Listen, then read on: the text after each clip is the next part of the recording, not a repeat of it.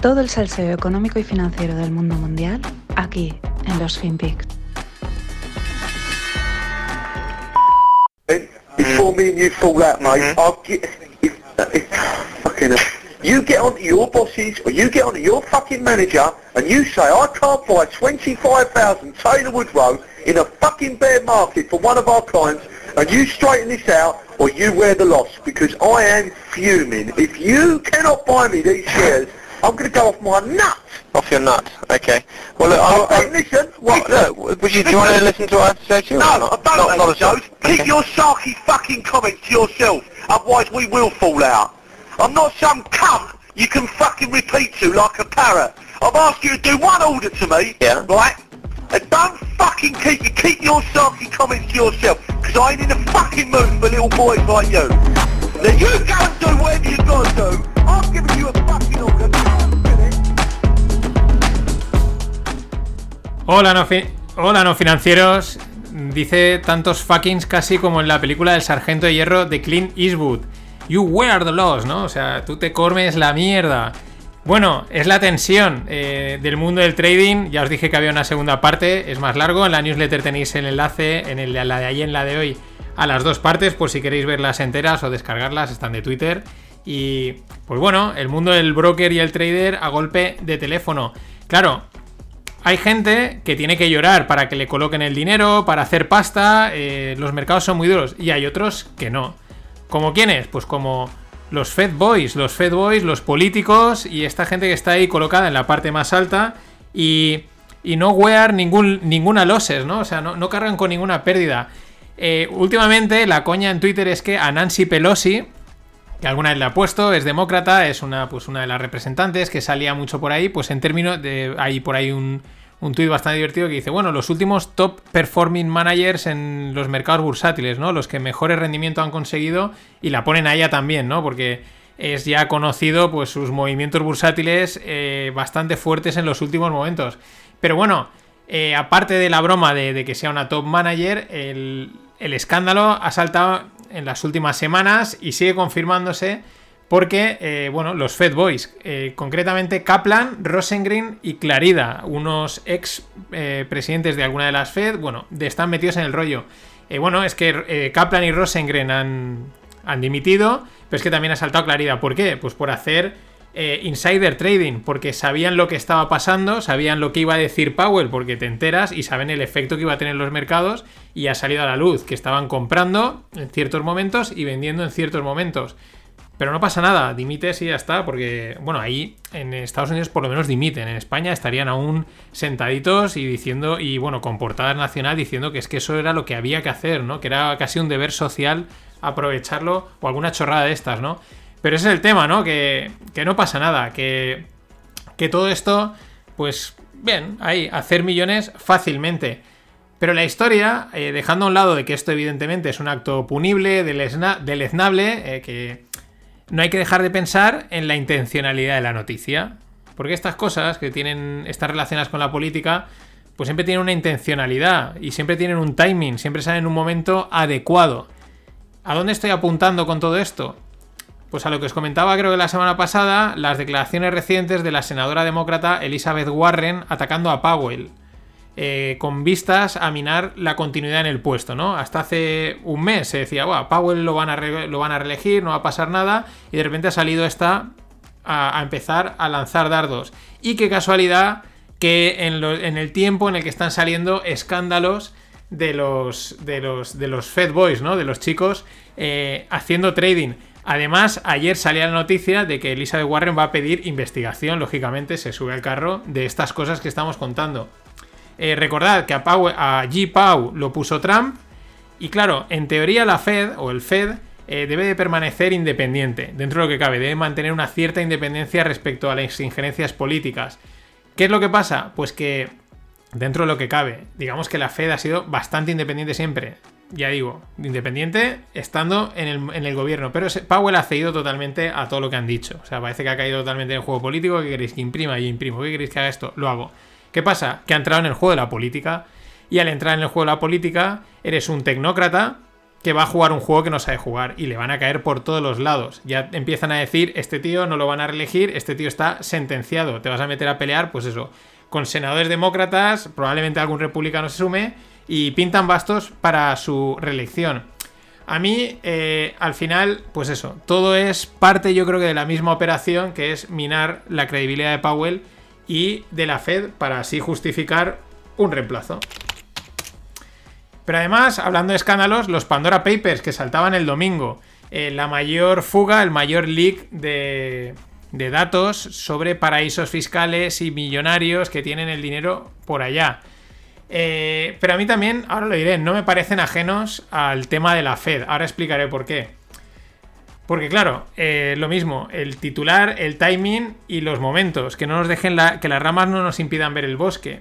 Y repito, aunque esto de lo de evadir impuestos y tal, pues, eh, pues es reprochable hasta cierto punto, por otro lado, ¿a quién le sorprende que los que hay billonarios, millionaires que tienen dinero fuera? Es que se echan las manos a la cabeza algo que ah, que es que es este nombre, pues como ha sido ese, como podía haber sido otro. También es ganas de, sorprenderse de algo que, es que sabemos, ¿no? Pero sin embargo, hay una cuenta de Twitter muy guay que se llama, bueno, es un nombre italiano larguísimo y hace muy buenos análisis y creo que apunta en el dato. O sea, apunta a lo que os digo, que esto no es casual, no es este leak no es mm, mira qué casualidad lo que ha pasado. Esto tiene una intencionalidad, una intencionalidad. ¿Cuál es la intencionalidad? Pues tal y como le apunta, él eh, eh, fomentar un impuesto global, mayor control global del, dinero, ¿no? Fijaros, es que roban, es que tal, es que evaden, esto no puede ser, necesitamos un control sobre todo el sistema, sobre los paraísos fiscales, porque así vosotros, pobres humanos, eh, pobres ciudadanos, pues podréis tener carreteras como Dios manda, porque los millonarios os las estafan. Ese rollo, que es el que llevamos viendo, pero ya ha escalado a un nivel global. Más cosas sobre los temas de, la, de, los Pandora Papers, pues lo mismo. Aparte de que, bueno, la mayor filtración del escándalo, pero bueno, como apuntaba alguien, eh, no paran aquí en España de darle caña a Julio Iglesias. Julio Iglesias lleva, lleva viviendo fuera de España, no sabemos ni la de años que, es. Pues normal que tenga el dinero fuera. O luego también salen muchos empresarios latinoamericanos o de países eh, donde la inflación es demoledora en un solo año que sí, que la fortuna la habrán hecho como la habrán hecho, pero es que es inevitable que cojas tu dinero y lo saques porque es que si no desaparece, ¿no? Eh, entonces, bueno, pues mm, triando, haciéndolo de siempre, ¿no? Río revuelto, ganancia de pescadores y todo apuntando a lo mismo. Es que hay que más control de capitales, eh, impuesto global, etc. Y otra noticia que me llamaba mucho la atención la semana pasada y eh, nuestro amigo Jesús Pérez de Triana, que hizo un gran rogle y espero volverlo a traer, daba otra pista más, que yo me quedé sorprendido. La historia es, ¿es Holanda un narcoestado? La historia es que la semana pasada salía la noticia de que reforzaban el dispositivo de seguridad en torno al presidente holandés Rutte por un peligro de secuestro. O sea, un presidente de una primera economía, eh, un sitio, pues bueno, totalmente desarrollado como puede ser Holanda, eh, le reforzaban la seguridad por un posible secuestro.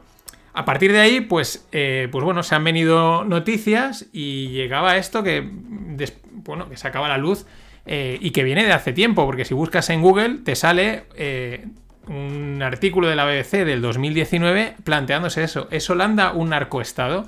Y parece ser que sí. El hecho de ser un puerto, una nación comercial durante muchos años, pues claro, es una entrada de droga importantísima y ahí empiezan a acampar tranquilamente a sus anchas todos los narcos. Os dejo el artículo más extenso y, los hilos en, la newsletter, pero es flipante. Igual de flipante es lo que enlazan con Suecia. Sí, sí, Suecia. Suecia se ve que lleva años en una espiral violenta que no sale a la luz por también eh, comercios ilegales, ¿no? No drogas, sino también se ve que es el mayor mercado de armas para los Balcanes está en Suecia. Eh, todo pues eh, también muy relacionado con temas de inmigración, pues con puertos, son fáciles de, acceder, de meter mercancías y tal. Flipante, ¿no? Porque siempre tenemos la imagen, por lo menos aquí en España y en Europa, de Holanda y Suecia y los países nórdicos como destinos ideales, eh, perfectos, idílicos, sociedades perfectas, y luego de repente te, das, te chocas con esta realidad que es latente, una violencia inusitada. Una de las formas con las que empiezan a, a, llamar la atención, a decir, aquí está pasando algo, o sea, aquí la droga debe estar y los negocios turbios, es la forma en la que se suceden las, las muertes, la violencia, o sea, ametrallando coches y cosas así. No todos los días, no en plan Chicago en los años 20 o en la época de Capone y cosas así, pero vamos, o sea, cosas que no se suelen ver. Flipante. Y siguiendo en Suecia, Volvo, que es sueca, pero ya no, porque Geely, que es un holding chino, es el propietario de Volvo, pues va a sacar a bolsa eh, es la marca, la marca Volvo Cars. Una IPO, una Initial Public Offering en el Nasdaq, con la esperanza de captar 2,9 billions, valorando la empresa en 25 billions. Pero es que al mismo tiempo pretenden sacar la rama de coches eléctricos de Volvo, que se llama Polestar, también, que está, lógicamente, también está en propiedad de Geely, la pretenden sacar al mercado vía SPAC. Es decir, eh, pues bueno, es un buen timing, ¿no? Yo creo que están intentando aprovechar mm, que la cosita aún está caliente, que aún pueden captar dinero en los mercados. Es verdad que lo hemos visto en el último año. Eh, se le mete pasta a cualquier cosa que se mueve en el mercado, entra dinero y pues hombre, ¿por qué no aprovecharlo? ¿Quién es el listo? Pues Gilly, que es el que va a hacer caja y prepararse pues para lo que se tenga que preparar. Y siguiendo, uniendo dos temas, los coches y los shortage, un amigo que trabaja en la Ford el otro día nos contaba, en la planta de la Ford aquí en Valencia, nos contaba que viendo la planificación de producción de aquí a diciembre, solo tienen planificados 20 días de producción. Solo 20 días por el tema de la escasez de chips. Repito, 20 días de producción. Eh, claro, evidentemente están en ERTE. Y esto, pues, not looking good. Pero, pues bueno, estas nos han caído. Pues con estas tendremos que, que remar, creo que se dice. La verdad es que y bueno, en mi experiencia personal, el panic buying. El tema es que el viernes fui al corte inglés para mirar tallas de zapatillas de tenis, porque las reventé jugando, estaban ya cascadas, pero se acaban de reventar. Os dejo el tweet que me dedicó mi compañero de, partida. Y bueno, el tema es que subo a la última planta, que están los juguetes junto con el deportes. Y nada más subir, ¡pum! Me veo estanterías vacías por doquier. Y digo, hostia, digo, esto es el panic buying, este es el container shortage, pero no, de repente me di cuenta que es que era la zona de juguetes y estaban ya preparando la campaña de Navidad. Bueno, bromas aparte, pero eh, lo pensé en el momento. Eh, crucemos dedo para que esta movida no vaya a más.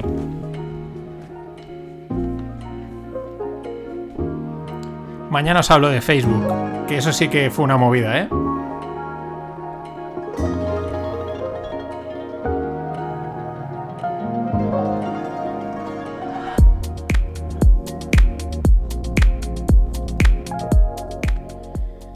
En startups, el, uno de los unicornios españoles, recordado, un unicornio es aquella empresa que lleva una valoración de 1000 kilos.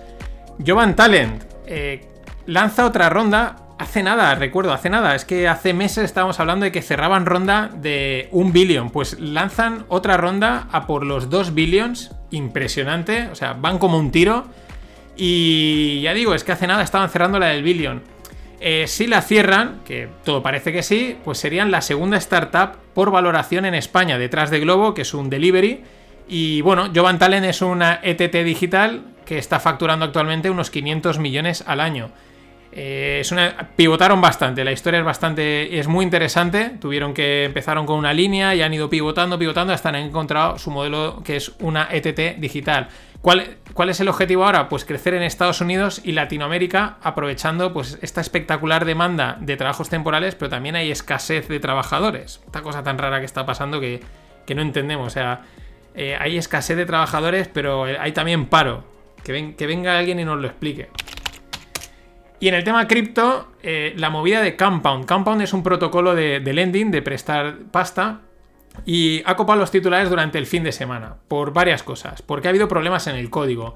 Primero, eh, un error eh, causa el pago accidental de 90 millones. Eh, dos, pues casi 150 millones de comp, que es el token de, Compound, están en riesgo debido a una actualización en el bug del protocolo que se desplegó la semana pasada. Bueno, estas cosas pasan, ¿no? A veces hay problemillas, tal cual. Pero la historia, y lo que vuelve a, relanzar es el debate, ¿no? Hay proyectos DeFi, de finanzas descentralizadas, que nacen centralizados, porque claro, al principio no te sigue ni Cristo, no eres nadie, no tienes comunidad, no tienes gente, y pues ¿qué vas a hacer? Pues tú solo desarrollarlo. Entonces eso no es descentralizado, es centralizado. Bitcoin nació centralizado, porque solo estaba Satoshi minando. Entonces, para que nos entendamos, ¿no? Eh, nacen centralizados con la eh, esperanza o con la promesa de que se irán descentralizando conforme vayan creciendo, conforme vayan entrando usuarios, pues el, código habrá que ir actualizando y habrán ganando eh, pues descentralización, ¿no? claro, aquí es donde parece que están surgiendo los problemas de Compound y de algunos otros protocolos. En ese paso, en, ese, en esas actualizaciones. Y os lo dejo resumido con dos tweets, ¿no? Que de gente muy metida en esto que dicen, bueno, pues que eran, gran, eran muy fans. Por ejemplo, hay uno que dice que era muy fan de los, eh, de los smart contracts eh, actualizables, ¿no? Eh, mejorables, y, pero con el tiempo se ha dado cuenta que eso es un problema, como estamos viendo. la progresiva descentralización tiene sus historias, pero aquí ya hace además otro debate súper interesante, probablemente uno de los debates más chulos que ha traído el mundo cripto es el tema de Code is Low. Desde que pasó lo de la DAO, lo de Ethereum, la fuga de pasta, eh, pues este es el debate. ¿El código es ley o no? Hay quien dice que sí y que lo que está escrito en el código, en el smart contract, se tiene que ejecutar, aunque haya un agujero, aunque haya una debilidad y permita a alguien explotarla y sacar pasta. Hay quien dice code is low y hay gente que dice calma. Eh, code eh, is low depende, ¿no? O sea, porque si esto es un error, pues habrá que corregirlo y habrá que revertir las transacciones y habrá que hacer las cosas como tocan. Pero es un debate súper interesante, no tiene solución y siguen saliendo eh, pues cositas que, que, lo vuelven a poner ahí. Y ahí ya digo, ¿es un code is low o no? ¿Vosotros qué decís? Low. Hasta mañana.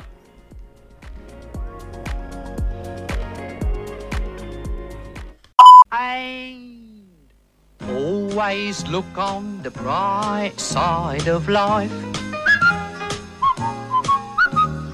Always look on the light side of life.